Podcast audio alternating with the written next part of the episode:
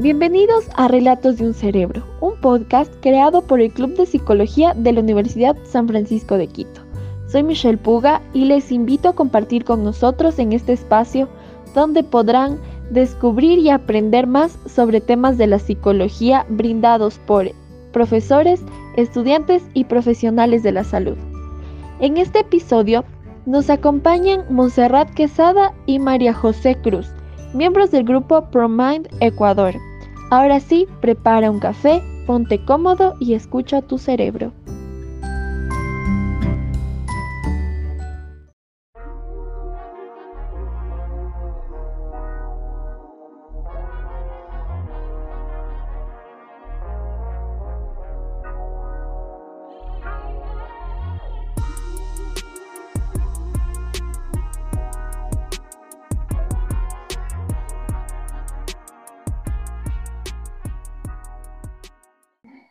Hola Montserrat, hola María José, un gusto tenerlas aquí en Relatos de un Cerebro. Antes de empezar, ¿nos podrían contar un poco sobre ustedes? Hola Michelle, un gusto y muchas gracias por permitirnos estar aquí en este espacio. Creo que es súper importante hablar de estos temas. Bueno, mi nombre es María José Cruz, yo soy parte de ProMind y mm, estudié en la San Francisco Psicología Clínica, me hice una subespecialización en Psicología Educativa, me interesa mucho trabajar con niños y también tengo esta educación musical, entonces eh, tengo experiencia trabajando con niños de 0 a 5 años en eso, en niños dentro del espectro autista y también trabajo con adolescentes dentro de una consulta privada. Me interesa mucho siempre estar actualizada y siempre recalcar la importancia de, de la infancia, sobre todo, de trabajar con los niños y con las familias en general. Ese es mi área de interés y por eso también quiero estar aquí hablando con ustedes sobre este tema de regulación emocional, de expresión emocional y de cómo influye esto dentro de la familia. Así que un gusto. Qué hermoso tu especialidad, qué hermoso que te concentres tanto en los niños. Claro, es muy importante empezar desde los niños y así formar una cultura muy agradable y muy, muy genial. Y tú, Montserrat, disculpa, ¿nos podrías contar un poco sobre tu experiencia? Sí, hola, qué gusto estar aquí. Mi nombre es Montserrat Quesada, soy psicóloga clínica y he realizado ya un diplomado en intervención en psicología clínica y de la salud en la Universidad de Barcelona. Ahora mismo estoy haciendo un máster en neurociencia cognitiva y bueno, sí, tenemos experiencia, he tenido experiencia con niñas, niños, de adultos y también con, el, con la población de trastornos de conducta alimentaria.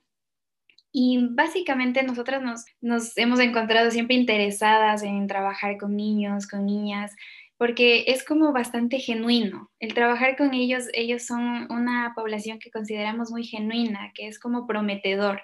El trabajar con ellos para nosotros siempre ha sido como podemos modificar una base que a futuro va a ser como mucho más productiva. Entonces, eso te puedo comentar. Muchas gracias por esas introducciones. Eh, me parece increíble su trabajo. Y para explicar un poco el tema, ¿podrían empezar mencionando a qué se refiere el manejo de emociones? Claro, Michelle. Entonces, cuando hablamos de manejo emocional, tal vez podamos pensar que es justamente quizás solo sentir unas emociones y otras ignorarlas. Y no es precisamente eso a lo que nos referimos, sino primero entender que todas las emociones están ahí por una razón. Creo que es muy conocido esto del ejemplo del miedo. A la mayoría de nosotros no nos gusta sentir el miedo, pero tiene una función y la función es que estemos aquí, que nos mantengamos vivos básicamente. Entonces, si nosotros no sentimos miedo, probablemente nos exponemos a situaciones que nos pongan en peligro. Así la sensación no sea agradable, tiene una función. Entonces, el manejo emocional se refiere más bien a poder encontrarle la manera de gestionar esta emoción, de poder sentirla y expresarla de una manera que sea sana, tanto para mí como para el resto de personas primero entender y aceptar que está bien sentirme mal, está bien sentir tristeza, está bien sentir ira, pero quizás, y esto en el trabajo con infantes es súper importante hacer esta diferencia, quizás no es la manera más adecuada la forma en la que lo estoy expresando. Entonces, un niño o una niña puede sentirse triste, enojado, frustrado como un adulto, pero tal vez hay una mejor manera que lanzar los juguetes o que pegarle al papá y a la mamá.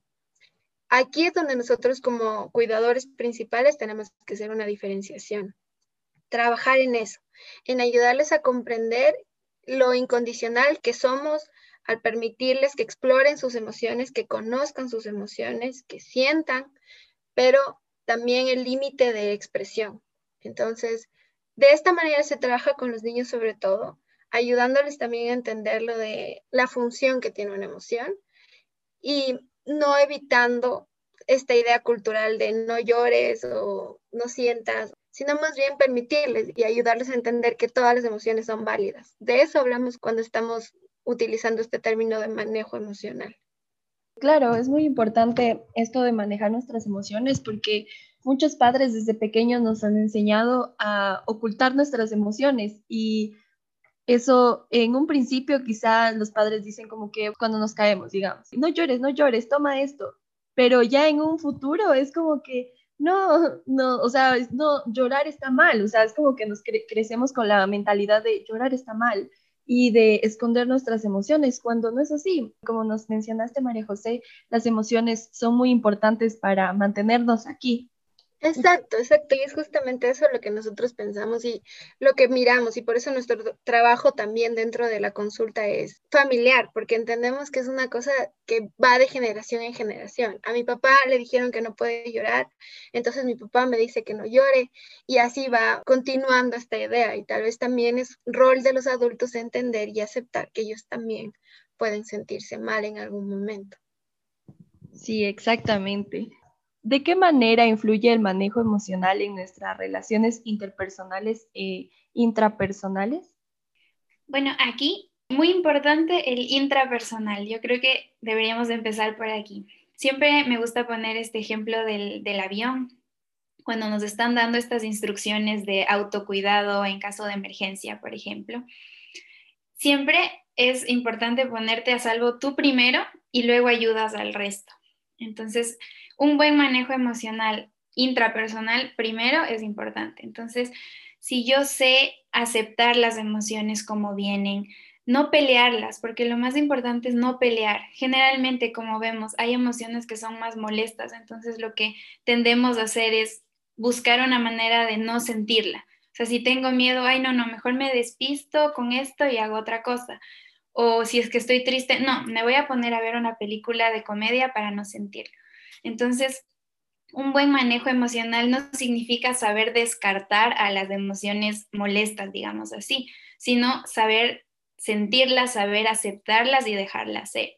Entonces, si tengo un buen manejo emocional de esta manera, si yo logro poner en palabras, si yo logro dejar ser las emociones que me vienen a mí, es una manera de validar. Entonces, yo estoy validando lo que me está pasando, yo estoy validando lo que siento y claro, ya moviéndolo a un, punto de vista más interpersonal, esto me ayuda también porque si yo logro poner en palabras mis emociones, yo estoy validando, estoy validándome, estoy validando lo que siento. Entonces, si ya logro ser así, también estoy facilitando como este proceso de yo también ser más empático con las otras personas. Entonces, a nivel interpersonal, logro relacionarme de mejor manera. Sé cómo validar, sé que si es que una persona está comportándose de cierta manera, puede ser que esté atravesando por tal situación, puede ser que esté sintiendo este tipo de emociones molestas, entonces también valido a las otras personas. Entonces, este es como lo, lo, bueno que podríamos decir que existe cuando nosotros tenemos un buen manejo emocional, que nos beneficia tanto personalmente como a las otras personas. Claro, es muy importante esto que mencionaste ahorita, de primero estar bien nosotros y después poder ayudar a alguien, porque muchas personas, o bueno, incluyéndome, es como que quiero primero ayudar a alguien y luego ponerme a mí. Entonces, no puedo ayudar a alguien si yo estoy también mal. Entonces, como que es muy importante esto de validar nuestras emociones y también las, a las emociones de los demás. ¿Y cuál es la función de las emociones y por qué es importante tener un buen manejo emocional dentro de la familia? Entonces, como hablábamos antes, las emociones todas tienen una función y son adaptativas. Las emociones son naturales. Es decir, aunque no quiero, voy a sentir. Ese es el asunto. Tal vez intento ocultarlo, pero igual lo voy a sentir. Igual me voy a sentir incómoda, pero como estoy intentando guardar, y nos pasa seguramente, me enoja estar enojada, por ejemplo, me, molesta estar triste, y es porque es así de natural. Entonces, en base a eso también podemos entender que no existen emociones ni buenas ni malas. Y lo pongo entre comillas porque es así. El hecho de decir que una emoción es mala ya es como llevarla hacia un lado oscuro de no sientas eso porque es malo sentirlo. Y es lo que hablábamos hace un momentito. Y dentro de la familia creo que es súper importante porque estamos fomentando relaciones sanas. La familia es el núcleo de cómo nosotros nos vamos a relacionar. Y como hablábamos de niños, los niños aprenden cómo reaccionar ante una situación viéndoles a sus padres, a sus tíos, a sus abuelos, cómo reaccionan. Yo no le puedo decir a un niño, no grites si yo le grito, por ejemplo. Entonces, es así como aprenden, aprenden observando, aprenden haciendo. Y si yo le ayudo a mi hijo, a mi hija o, o, al infante que tenga dentro de casa a entender que está bien y que yo también siento eso que tú estás sintiendo, le doy libertad le doy libertad de sentir, le doy libertad de pensar y de ser quien quiere ser. Y creo que esto es básico y súper, súper saludable para cuando sean adultos. Si no es en la casa, ¿en dónde van a tener ese espacio para sentir, para experimentar, para conocer la gama emocional? Y esto también nos lleva a algo que consideramos importante decirlo y es el poder del pedir disculpas. A veces como padres o como cuidadores, quizás asumimos un rol de superioridad, de yo como padre o madre o como cuidador no puedo sentirme mal, no puedo mostrar que me equivoqué, porque eso significaría que mi hijo o mi hija me mira sin respeto. Y podría pasar lo contrario. Quizás el pedir disculpas es abrir y probablemente es abrir un canal para que mi hijo mi hija sienta que es escuchado, que es entendido, que es validado, que es una persona, porque a veces pensamos que los niños por ser niños no se dan cuenta o no sienten, y la verdad es que sí. Entonces, creo que todo esto de poder sentir, poder manejar las emociones, también nos permite fomentar relaciones más sanas, quizás incluso prevenir relaciones que sean conflictivas o poco saludables a futuro. Y es el hogar el espacio en el cual hay que hacerlo. Claro, es muy importante esto de mantener un, lugar para que los niños puedan manifestar sus emociones y nosotros desde casa enseñarles cómo ellos pueden manifestarlo, porque muchas veces los padres se enojan, dicen como que, chuta, ¿y ahora qué hago? Mi hijo está llorando y no sé qué hacer y no sabe ni qué emoción está sintiendo. Yo había escuchado un poco sobre esto, que imprimir una hoja llena de emociones e identificar al niño así, mami, mira, me siento de tal manera, como esta carita. Entonces, eso me pareció muy importante acotar. y también, o sea, de, de niños pensamos que nuestros papás son, o sea, los mejores, así que ellos no sienten. Ya cuando estamos grandes nos damos cuenta de que ellos también pueden estar tristes, ellos también pueden estar felices, ellos también se enojan y tienen varias emociones. Por ejemplo, en mi caso, me hubiera gustado mucho saber todo esto de pequeña, porque, ajá, lo considero como que muy importante para igual poder identificarme más con mi mami y generar un poco más de lazos. Creo que lo que dijiste es súper valioso, súper importante. O sea, qué liberador es poder después decir, yo tengo una relación con mi mamá tan genuina que sé que no pasa nada y que no deja de ser mi heroína por estar triste o por estar enojada porque quizás construyo esta idea de superioridad de mi mamá o de mi papá, porque nunca sintió, pero la verdad es que sí. Y qué liberador también para mi papá o mi mamá poder decir, está bien que me muestre cansado ante mi hija o ante mi hijo, porque igual voy a seguir siendo esa fuente y ese recurso emocional y, afectivo que quiero ser. Entonces, qué lindo que puedas decir eso. Sí, exactamente. Es muy importante para generar mismo desde pequeños y no cuando ya somos grandes y ya comienzan los padres a mostrarse. A veces ya no, ya no pueden y ya se muestran, se sueltan. Y sí sería muy importante que desde pequeños nos enseñaran eso. Y, o sea, se podría decir que los niños y los adultos perciben las mismas emociones. Sí, justamente lo que estábamos hablando ahorita en este segundo es esto de la importancia de la vulnerabilidad. Entonces, muy importante esta pregunta y súper interesante porque puede ser que al hablar de niños y al hablar de adultos tengamos esta idea de somos distintos o ellos no lo entienden. Esta frase muy común de no lo entenderías, eres muy pequeño para entenderlo. Entonces, en realidad Tal vez la manera de percibirla sí es la misma, solo que tanto niños como adultos llegamos a interpretar las emociones de manera distinta. Entonces, volviendo a esta idea de la vulnerabilidad, algo que es muy importante es que como adulto yo tengo que expresar mis emociones de una manera en la que los pequeños entiendan que también siento. O sea, yo como justamente como mencionábamos antes, yo como papá puedo llorar, yo como papá puedo estar triste, yo como mamá puedo estar triste. Entonces es esta idea de normalización. Entonces, el lograr normalizar a las emociones, el lograr poner en palabras, algo que es muy importante es que sepamos poner en palabras lo que estoy sintiendo, expresarlo. Entonces, como los adultos somos un poco un, modelo hacia los niños, entonces los niños están constantemente aprendiendo de nosotros, de cómo nos comportamos, de cómo reaccionamos. Entonces, en una situación específica, si nosotros reaccionamos de la manera en la que se espera, el niño está esperando ver y aprender la manera de reaccionar. Entonces, si yo como adulto veo una situación y pongo en palabras, esta situación fue muy dura, en esta situación yo me pude sentir de esta manera, me sentí triste cuando sucedió esta, esta, esta cosa. Entonces, de esta manera, enseñamos a los niños, somos como el modelo de ellos. Ahora, si nos vamos a hablar un poquito de, de neuroanatomía y fisiología, digamos así, si nos ponemos a ver, nuestros cerebros a la final son iguales. Se dividen en lóbulos nuestros cerebros. La que ha sido considerada ahora el quinto lóbulo es la ínsula. ¿Qué tenemos en la ínsula? Podemos encontrar el sistema límbico. Entonces, como sabemos, nuestras emociones en mayoría suceden en este sistema límbico. Entonces, esto lo compartimos tanto adultos como niños. Funciona de manera, eh, de la misma manera, digamos así. Ahora la diferencia viene a ser que si nos vamos al lóbulo frontal, nuestra corteza prefrontal, aquí hablamos de planificación, toma de decisiones, todas estas situaciones que sí, tal vez para un niño resulte un poquito más complicado lograrlo. Entonces es aquí cuando servimos como modelo. Entonces como adultos que ya tenemos más experiencia, sabemos tomar decisiones de una manera distinta, sabemos planificar. Entonces esta podría ser una pequeña diferencia que tenemos, pero que como digo, moldeando y enseñando, podemos lograr una mejor adaptación de los niños. Desde pequeños nos dicen, no, no, no puedes sentir esto, o como que no lo entenderías, no entenderías este sentimiento, así cuando los papás están quizá estresados por mucho trabajo.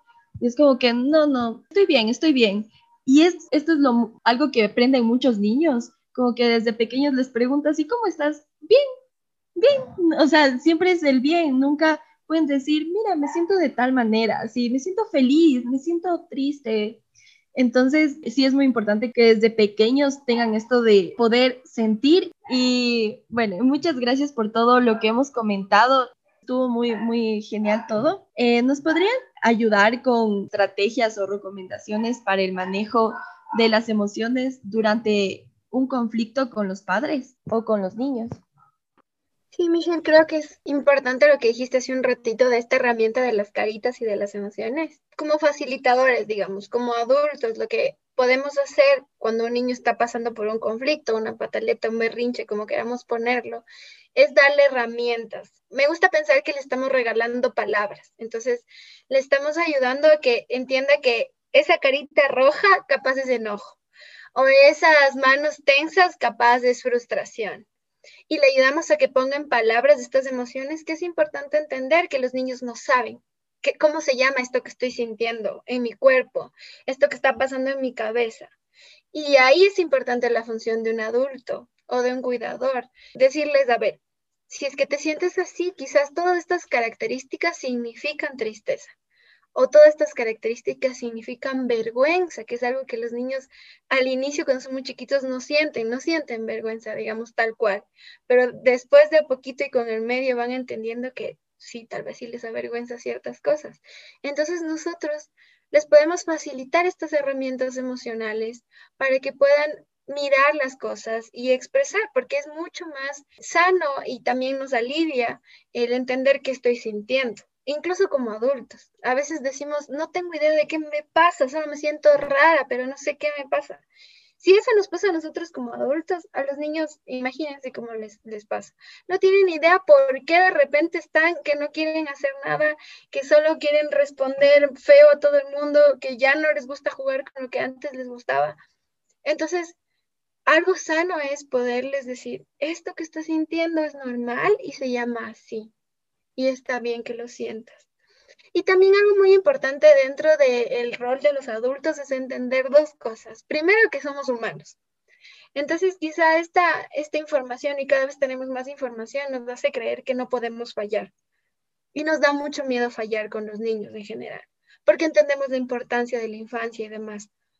Pero es normal y natural fallar.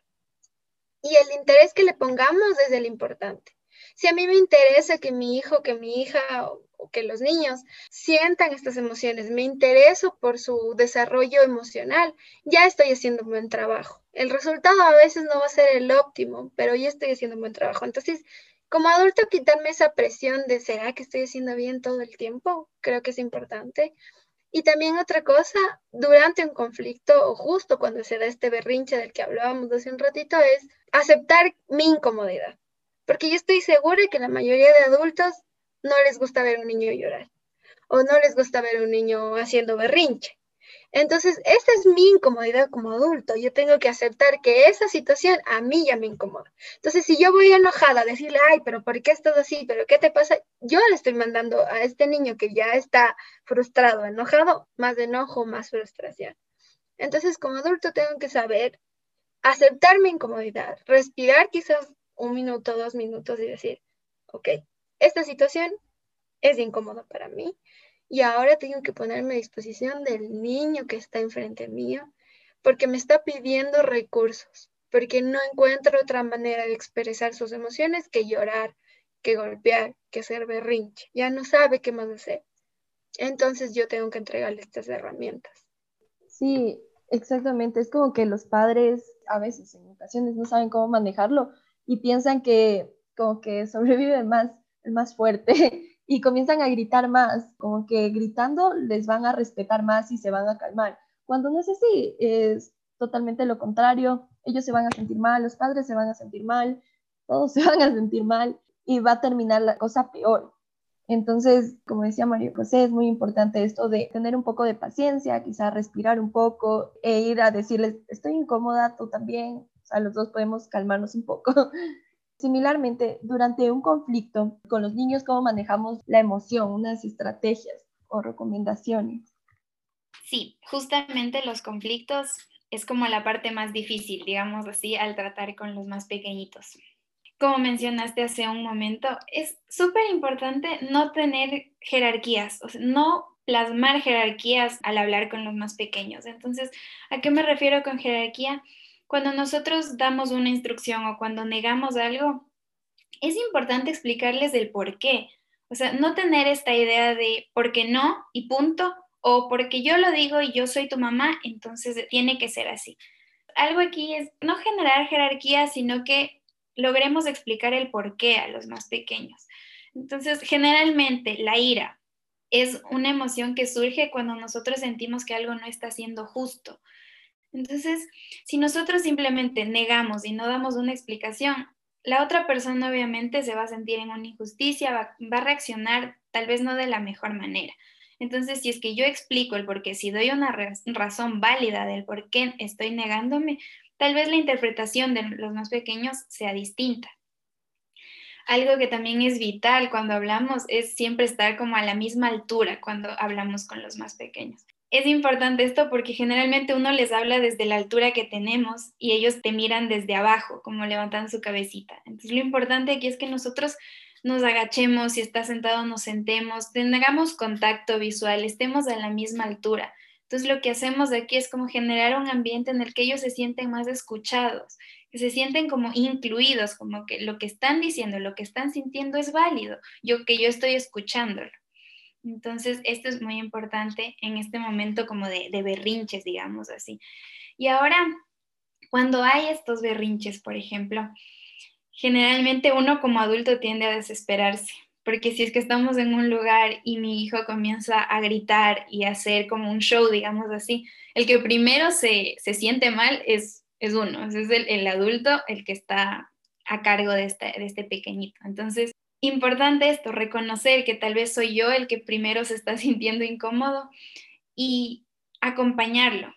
hay que evitar generar esta sensación de abandono, que el pequeño se sienta abandonado, esto hay que evitarlo, porque generalmente es como tenemos esta idea de te estás portando mal, entonces yo me voy. Uy, no, este niño malcriado, entonces yo me voy a otro lado. Entonces, esta sensación de abandono, obviamente, a un niño que ya está sintiendo todo una, un mix de emociones adentro, si es que encima le decimos esto, tal vez aportamos más emociones como molestas. Es importante siempre acompañarlos. Entonces, respirar, ser paciente y acompañarle, que el pequeño entienda que yo estoy aquí y dejar en claro que la manera en la que se está comportando podría ser distinta y a mí no me gusta cómo se está comportando, pero estoy aquí. Estoy aquí y no me he ido y eso no significa que voy a ceder. Entonces, ese es otro punto que es importante, es ser firmes con lo que escogemos. Y ser firme no me refiero específicamente a ser enojado o a ser como malo, porque ser firme no es lo mismo que ser malo. Se puede ser firme con amor.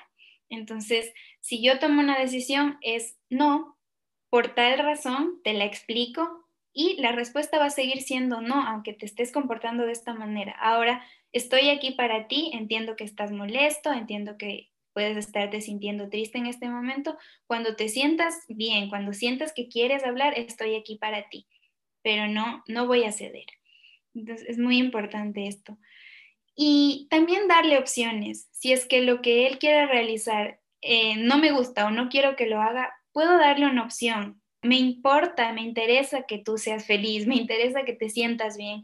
No puedo ayudarte con esto, no puedo ceder en esto, pero ¿qué te parece si es que hacemos esta otra cosa?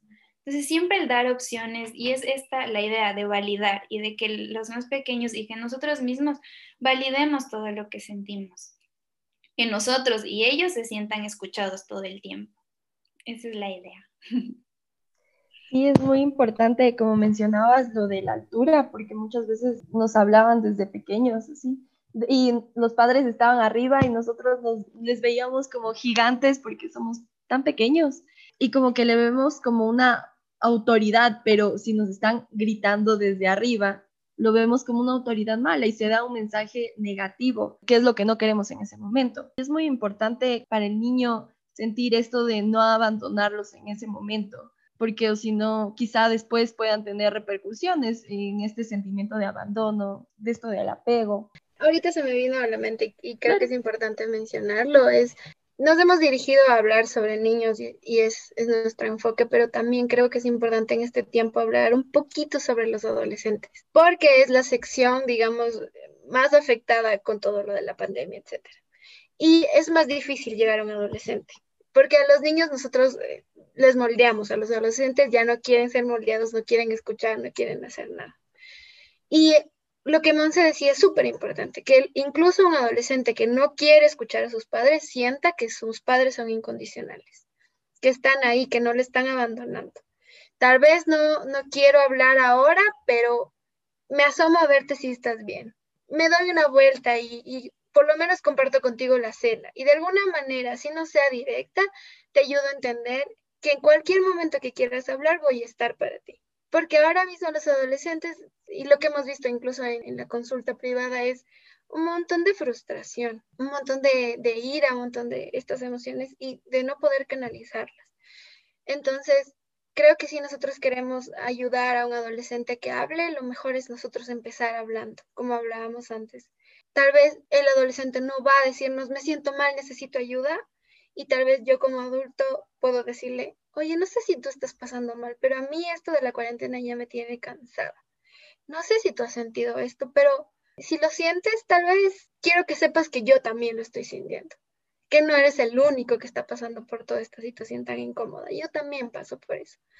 Entonces creo que así como con los niños les prestamos herramientas a los adolescentes también y también ser como más abiertos y más comprensivos de que esta situación es complicada que para todos está siendo complicado.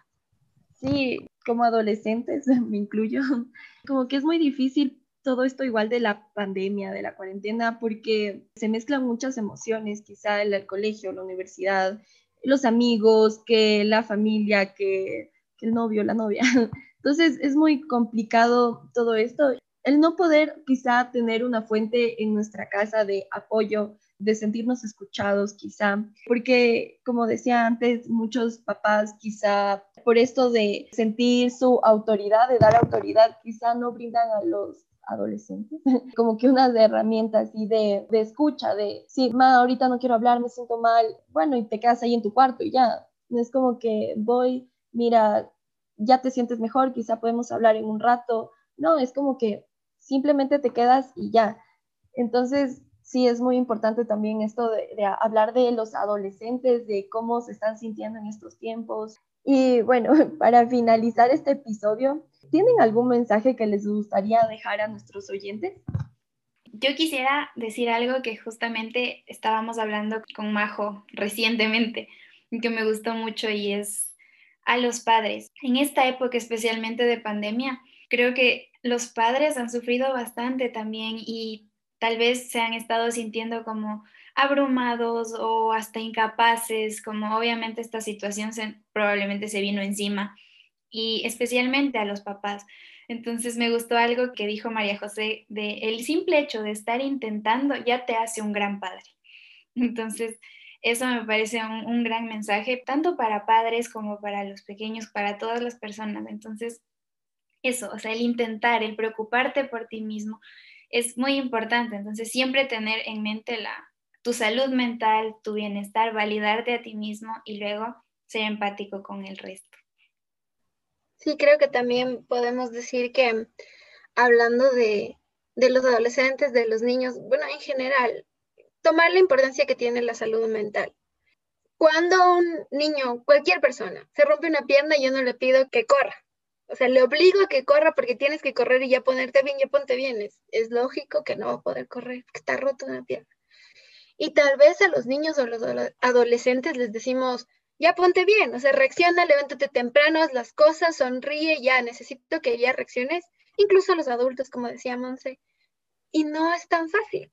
A veces las cosas no son así y no tienen por qué ser así. Y yo tengo que ser lo suficientemente responsable conmigo misma para decir, hoy no puedo. Y está bien que hoy no pueda. Y está bien pedir ayuda, está bien acercarme donde un profesional, incluso como cuidador, como padre, decir, no sé qué hacer con mi adolescente, no sé qué hacer con mi niño o mi niña. Y no me hace menos nada, más bien me hace súper valiente. Y creo que también ese es el mensaje que quisiéramos dejar, aplaudir la valentía de todas las personas que, están aquí, que están escuchando, que a pesar de los días que no son tan fáciles, siguen intentando. Creo que es súper válido sentirnos mal, creo que es súper válido no saber qué hacer y es súper válido pedir ayuda. Entonces, estamos juntos, al final eso nos hace estar juntos, encontrarnos en el mismo momento y poder desarrollar juntos estrategias que nos permitan vivir mejor, vivir más sanos. Bueno, muchísimas gracias, Monse y Majo, por todo lo que nos han compartido. Ha sido en, serio un enorme gusto hablar con ustedes, poder compartir todos sus conocimientos y esperamos poderles tener en otro episodio aquí en Relatos de un Cerebro. Con gusto. Gracias a ustedes y felicitaciones por todo. Un gran trabajo.